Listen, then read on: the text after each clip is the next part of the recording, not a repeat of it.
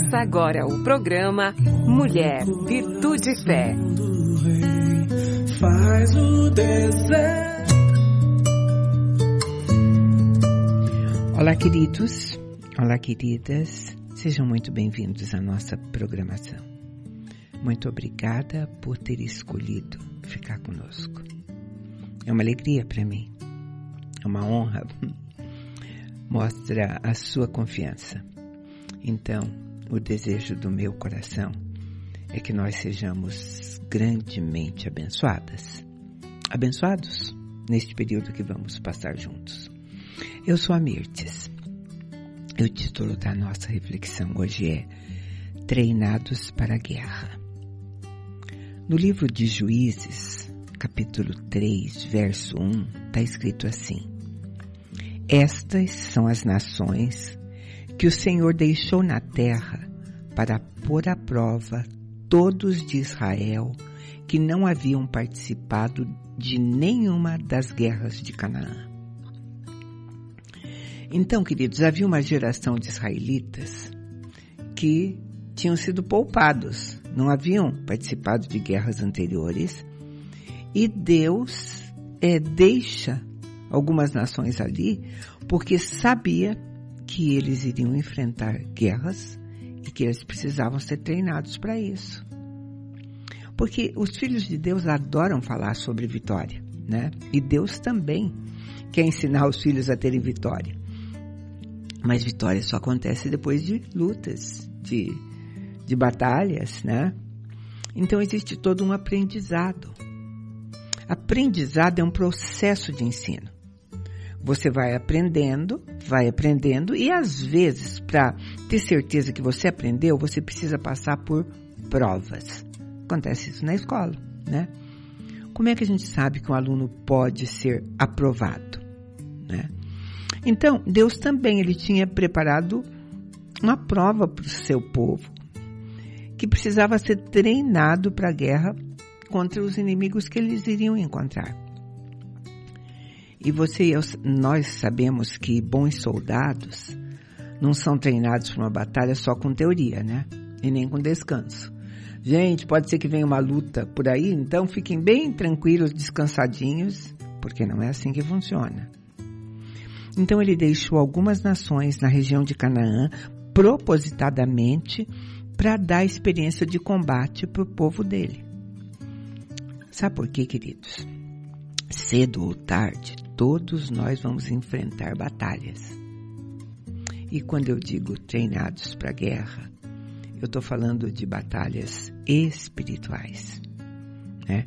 Porque a Bíblia fala que o inimigo que nós vamos experimentar, esse inimigo espiritual, ele é um inimigo astuto, cheio de artimanhas e está prontinho para nos enganar, como ele fez lá no Éden. Tanto que Deus é, prepara uma armadura para nós para ser usada nesse tipo de confronto. E se você pensa que essa armadura é que ele deu foi só aquela descrita lá em Efésios, no Novo Testamento, não.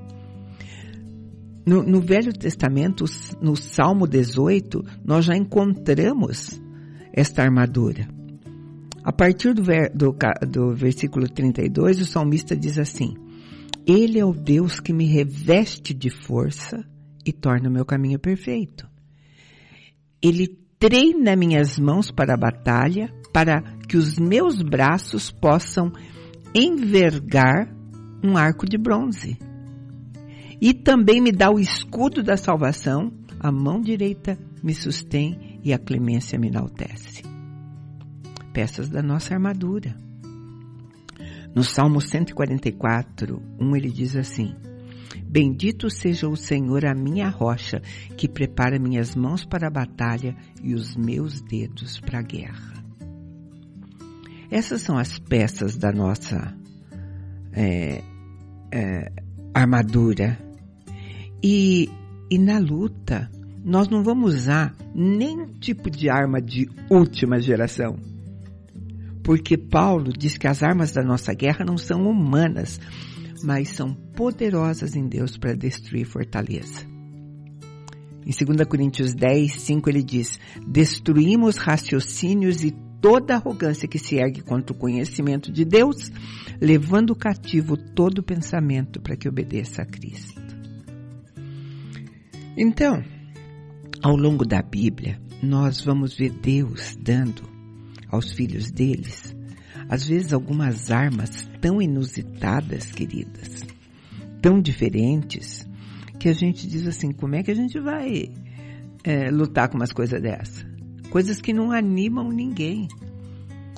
A batalha que Moisés tinha que enfrentar, livrar o povo dele é, de, um, de um faraó poderoso, de um exército de egípcios, a, arma que Deus, Deus deu para ele foi uma vara. A gente vai ver na Bíblia uma mulher matando um general poderoso com uma pedra de moinho. Gideão, ele derrotou o exército midianita com um vaso de barro e tocha. E sem falar que Davi, né, matou Golias com enfrentou com cinco pedrinhas e um estilingue. Na verdade, acabou matando com a espada do Golias, né? Mas Jesus, ele venceu a morte com a própria morte. Então, Deus sempre lutou por seu povo, lutou com o povo dele. E os israelitas sempre foram exortados a não depositarem a confiança em armas ou na capacidade humana deles, somente no próprio Deus. Porque lá em Oséias 1,7 está escrito assim: Mas me compadecerei da casa de Judá e os salvarei pelo Senhor seu Deus, pois não os salvarei com um arco, nem pela espada, nem pela guerra, nem pelos cavalos e nem pelos cavaleiros. E eu vou ler alguns textos da Bíblia para te animar. 1 Crônicas 13, 12 diz assim: Deus está conosco, na nossa frente, como também os seus sacerdotes com as trombetas para anunciarem a guerra contra vós. Mas às vezes Deus lutava sozinho. Em 2 Crônicas 20, 22, ele diz assim: Quando começarem a cantar e dar louvores, o Senhor colocou emboscada contra os homens de Amon, de Moabe e do Monte Seir que tinham vindo contra Judá e eles foram derrotados. Deus falou, vocês vão cantando aí, cantando louvores, enquanto isso, Deus fez tudo sozinho. Ou então, a orientação que ele deu para Josafá, ainda em 2 Crônicas 20, no 17, ele disse, vocês não terão que lutar nessa batalha tomai posição, ficai parados e vede o livramento que o Senhor vos concederá, ó Judá e Jerusalém. Não temais nem vos assusteis. Saí amanhã para encontrá-los, porque o Senhor está convosco. A gente fala em, em treinados para guerra, aprender guerra, porque as guerras, elas são pano de fundo em boa parte da Bíblia. A primeira profecia bíblica diz a respeito de guerra. Diz, porém, inimizade entre ti e a mulher, entre a tua descendência e a descendência dela. Esta te ferirá a cabeça e tu lhes ferirás o calcanhar.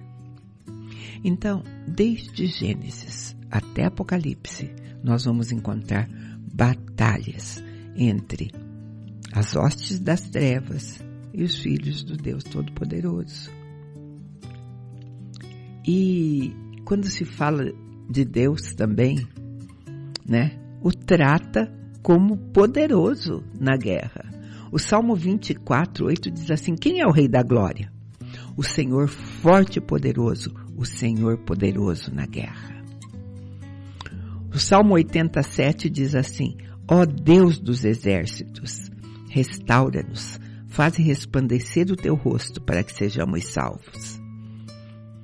E o próprio Davi, quando enfrentou Golias, ele disse assim: Tu vens me atacar com espada, lança e escudo, mas eu vou te atacar em nome do Senhor dos Exércitos, o, o Deus dos exércitos de Israel que você tem afrontado.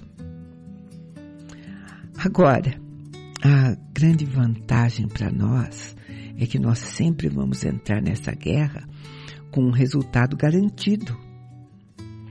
Apocalipse 17, 14 diz assim: Combaterão contra o cordeiro que os vencerá, pois é o Senhor dos senhores, é o Rei dos reis. Os que estão com eles, os chamados, eleitos e fiéis, também vencerão. É, mas apesar de tudo isso, queridos, a gente conversa porque nós precisamos conhecer muito bem o verdadeiro inimigo.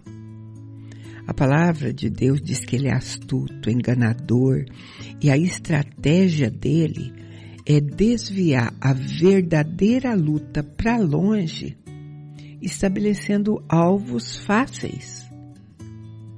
Não tem mulher que pensa que o inimigo dela é o maridão e está lutando contra ele? Porque é assim. Mas o seu inimigo não é aquele marido que não corresponde aos padrões que você sonhou nem seus filhos que também não correspondem com os seus cuidados. Seu inimigo não é o pastor que te ignorou, ou aqueles amigos que te decepcionaram, aquela família que te proporcionou uma infância muito difícil e cheia de marcas. Enfim, teu inimigo não são pessoas de quem você cobra amor, atenção ou qualquer outra coisa. Porque Jesus alertava é, os discípulos dele a não caírem nesse tipo de armadilha. Lá em Mateus 5, 44 está escrito assim: Eu, porém, vos digo: amai os vossos inimigos e orai pelos que vos perseguem. E vou repetir o texto de Efésios para você, Efésios 6, 12. Pois não é contra pessoas de carne e sangue que nós temos que lutar, mas sim contra principados e poderios, contra o príncipe deste mundo de treva, contra os exércitos espirituais nas maldade e nas regiões celestiais. Se a gente não tem consciência disso, muitas vezes na batalha nós vamos estar ferindo pessoas que na verdade são apenas outras vítimas de Satanás. Precisamos saber algumas verdades sobre a identidade deste inimigo para a gente não perder a guerra, para ser treinado para a guerra. Jesus venceu para que nós também tivéssemos vitórias, né? Mas, olha só o que acontece. Se a gente trazer para nossa realidade, eu vou te contar coisas que aconteceram tanto na Primeira como na Segunda Guerra Mundial, né? Alguns soldados inimigos que perderam a guerra, eles se recusavam a desistir, a se render, mesmo tendo declarado o fim da guerra.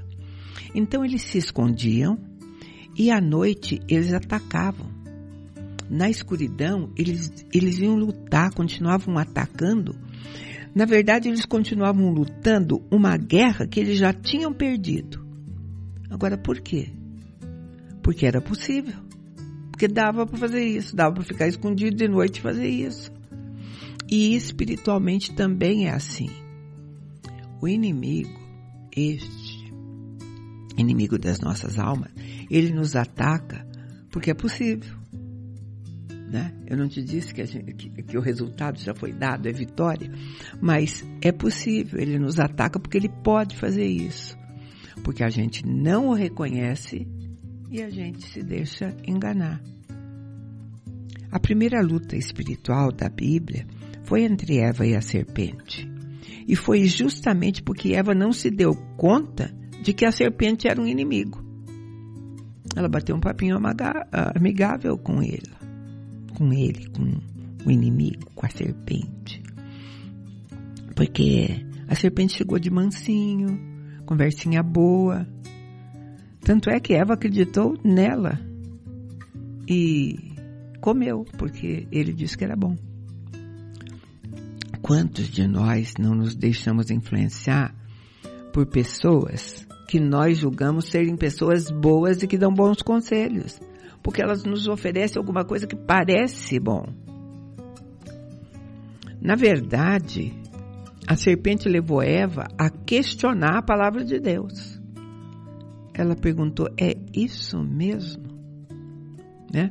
E às vezes que estão na nossa volta dizem: é isso que está escrito na Bíblia? É assim que você entende a Bíblia? Quem conhece bem a palavra de Deus tem condições de discernir o engano que Satanás preparou.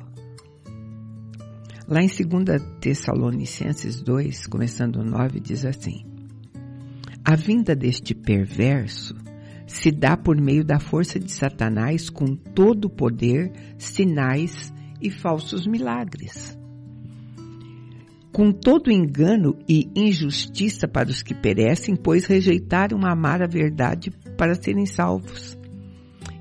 É por isso que Deus lhes envia a atuação do erro, para que creiam na mentira, para que sejam julgados todos os que não creram na verdade, mas que tiveram prazer na injustiça. E o inimigo ele tenta enganar de maneira, é, de muitas maneiras, né? Aqueles que não vão ter segurança na palavra. Timóteo, 1 Timóteo 4, 1 e 2 diz assim: O Espírito afirma expressamente que nos últimos tempos alguns se desviarão da fé, darão ouvidos a espíritos enganadores e a doutrinas de demônio sob a influência da hipocrisia de homens mentirosos que têm a consciência insensível. Mas a palavra de Deus nos ajuda a reconhecer o inimigo e se libertar dele. Então, queridos, além de discernir quem é o verdadeiro inimigo, discernir também o local por onde ele está agindo. É, tem gente que tem dificuldade de reconhecer por onde anda o diabo, né? Judas 1,6 diz: Os anjos caídos que não mantiveram os seus domínios deixaram sua própria habitação e, e têm sido confinados nas trevas, em algemas eternas, para o juízo do grande dia. A Bíblia diz que o maligno está nas trevas, na escuridão. Então, esse tipo de inimigo, ele habita nos lugares escondidos, nas sombras, naqueles segredos, principalmente naqueles segredos perversos. E, e, e Pedro diz que Deus não poupou.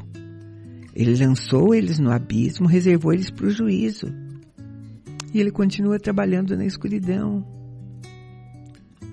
Romanos 13, 12 diz assim: A escuridão já está avançada, o dia se aproxima, deixemos de lado as obras das trevas e revistamo-nos das armas da luz. Quando eu e você permanecemos na luz da palavra de Deus, a Bíblia garante que o maligno não pode nos tocar. Essa luz é insuportável para o demônio. Jesus derrotou o demônio com a palavra. E nós precisamos entender que esses espíritos malignos são chamados também de poderes das trevas, né? E quando Jesus veio, uma das coisas que se diz a respeito dele é que ele veio para destruir as obras das trevas.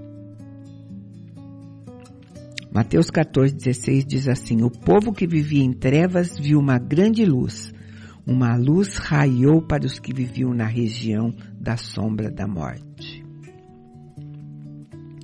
Jesus, a luz do mundo, ele veio, sim, mas alguns homens amaram mais as trevas, a palavra diz, do que a própria luz.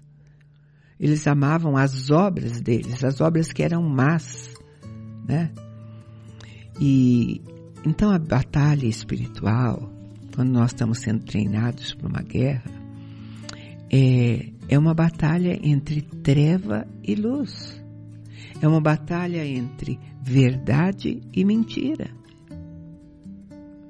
Qualquer ministério que se propõe a libertar cativos, que se propõe a trazer liberdade para oprimidos, tem que usar da verdade da palavra, em abundância.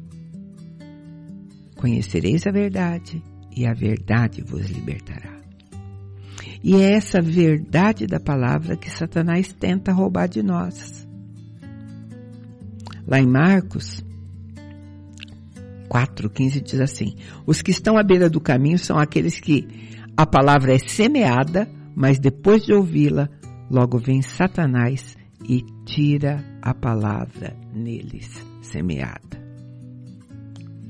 Paulo diz em Coríntios que temo, assim como a serpente enganou a Eva com sua astúcia, também a vossa mente seja de alguma forma seduzida e se afaste da simplicidade e da pureza que é em Cristo. A, intenção do inimigo das nossas almas é que o pecado reine em nossa vida, né? Lá em João 14:30 Jesus disse assim: já não falarei muito convosco, porque o príncipe deste mundo está chegando e ele nada tem de direito sobre mim. O inimigo não tinha direito sobre Jesus porque Jesus não tinha pecado. O que dá legalidade para é, Satanás trabalhar, se aproximar de, da gente é realmente o pecado. São coisas que estão na nossa mente, no nosso coração né? Às vezes atitudes nossas, desejos nossos, dão lugar a ele. Lá em Atos tem uma, uma, uma cena bem interessante, você conhece, de Ananias e Safira, quando Pedro pergunta, Ananias, por que que Satanás encheu o teu coração para que você mentisse ao Espírito Santo e ficasse com parte do valor do terreno? Enquanto você o possuías, não era teu? Depois de vendido, o dinheiro não estava em teu poder? Por que, que você planejou isso no teu coração? Você não mentiu aos homens, mas mentiu a Deus. É, é aquela coisa da gente sempre falar assim, ah, mas é, é um negócio tão pequeno, né? Às vezes, um pecado bem pequeno tem consequências enormes. Jesus disse assim: O príncipe desse mundo não tem direito sobre mim. Seria ótimo que eu e você pudéssemos falar isso, né? O príncipe desse mundo não tem nenhum direito sobre mim. Porque eu sei quem é ele, eu sei qual é a intenção dele, eu sei onde ele age e não preciso me concentrar nas obras malignas dele. Romanos 16, 19 diz assim: Pois a vossa obediência é conhecida por todos. Portanto, alegro-me em vós e quero que sejais sábios em relação ao bem, mas puros em relação ao mal.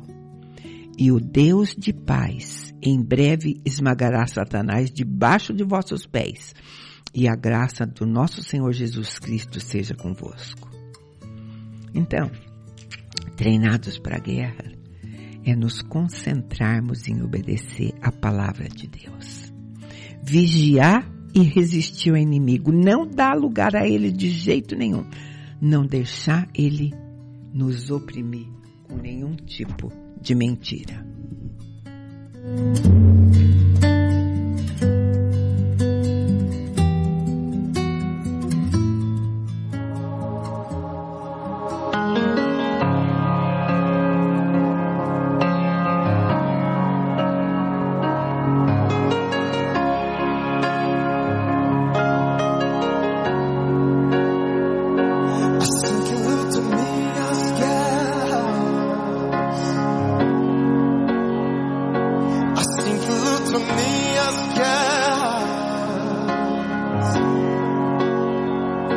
I think you look to me as.